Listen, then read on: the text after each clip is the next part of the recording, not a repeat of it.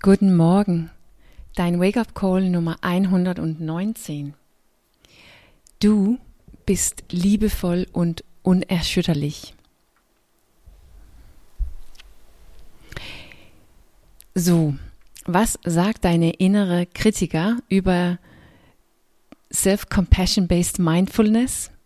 Vielleicht hörst du dich selber oder dein innerer Kritiker natürlich überlegen und sagen, dass es schwach ist, dass du nirgendwo hinkommst, dass du auch nichts getan bekommst. Das ist okay. Sie muss nicht einig sein. Du kannst was anders glauben und tun, obwohl sie kritisch ist und versucht, dich zu überreden, diesen Projekt Self-Compassion aufzugeben, bevor du überhaupt angefangen hast. Auch und obwohl dass das sogar äh, recherchiert ist und bewiesen ist, wie effektiv es ist. Einfach den Fokus ablenken von deinem inneren Kritiker. Vielleicht kennst du diesen Ausdruck, es ist nie zu spät für eine glückliche Kindheit. Ich weiß nicht, wer das ursprünglich gesagt hat, aber es ist sehr benutzt und natürlich auch richtig. Aber wenn du interessiert ist, das Gefühl zu haben, dass du eine glückliche Kindheit hast, hattest, oder wenn du müde bist von deinem inneren Kritiker oder wenn du einfach nur müde bist von deinem eigenen inneren Kampf, dann bedeutet das, dass du als erstes deine eigene innere beste Eltern oder beste Freund finden und entwickeln und kultivieren müssen. Und das ist im Grunde genommen, was Self-Compassion-Based Mindfulness ist. Du musst lernen, deine eigene beste Freund oder Eltern zu werden. Vielleicht kannst du sogar spüren, dass es richtig ist. Vielleicht kannst du spüren, wenn du mit dir verbunden bist, dass es richtig ist, deine eigene innere beste Freund oder Eltern zu werden. Dass du in Wirklichkeit dich danach sehnst eine eigene innere Welt, die viel mehr Unterstützung bietet und viel friedlicher ist. Das ist diesen anderen Teil in dir, worüber ich oft spreche und worüber ich auch äh, vorgestern in das Wake-up Call Nummer 146 sprach.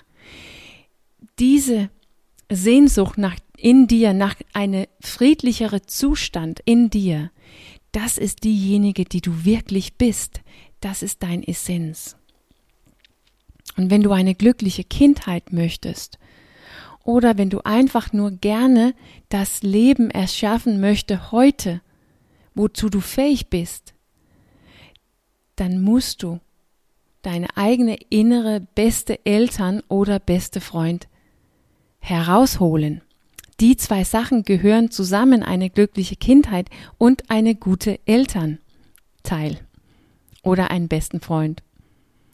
Du kannst nicht den Einfluss von deiner Kindheit verändern heute, wenn du nicht diese Elternteil, diese beste Eltern in dir wirst. Oder beste Freund, was auch immer dir am besten passt. Es ist das Gleiche. Und was meine ich damit? Ja, diejenige, die du vielleicht spürst, womit du dich verbunden fühlst, tief in dir, wenn du nach eine friedlichere Umgang mit dir selber dich sehnst, sie kann nicht für dich agieren. Sie kann nichts ins Handeln kommen kommen. Sie ist dein Essenz oder dein Bewusstsein. Sie ist dich. Sie kann nicht handeln von sich aus. Sie ist nur da in dir. Um zu handeln, hast du deinem Selbst, deiner Person, diesen Selbst, die leider, die sich leider entwickelt hat, eine richtig harte Nuss zu sein oder die so, die schwach ist, wenn ihre Willenskraft aufgebraucht ist. Und ein bester Freund oder ein bester Eltern ist einer, die gleichzeitig liebevoll, aber auch unerschütterlich ist.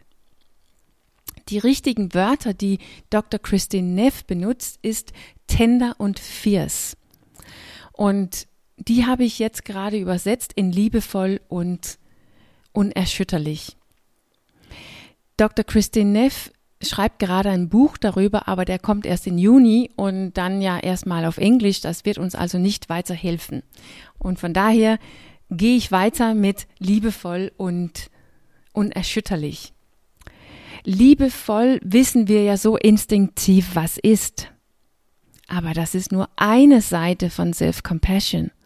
Die andere Seite ist unerschütterlich, wie ich es jetzt nenne. Oder fierce.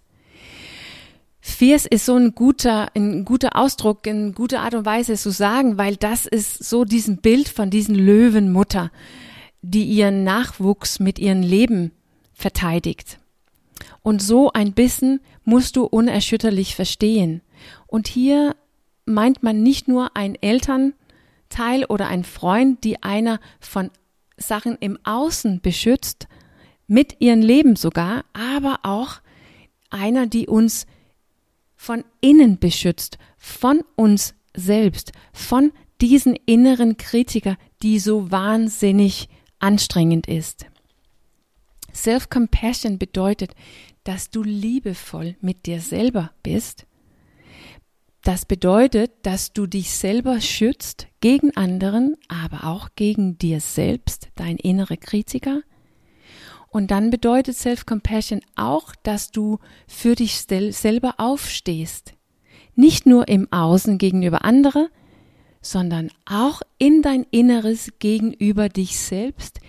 Die ist so hart mit Willenskraft oder so voll von schlechten Gewohnheiten und Selbstsabotage. Auch dem gegenüber musst du aufstehen. Ein beste Eltern oder eine beste Freund lassen dich nicht davonkommen, mit das zu tun, was du nicht willst.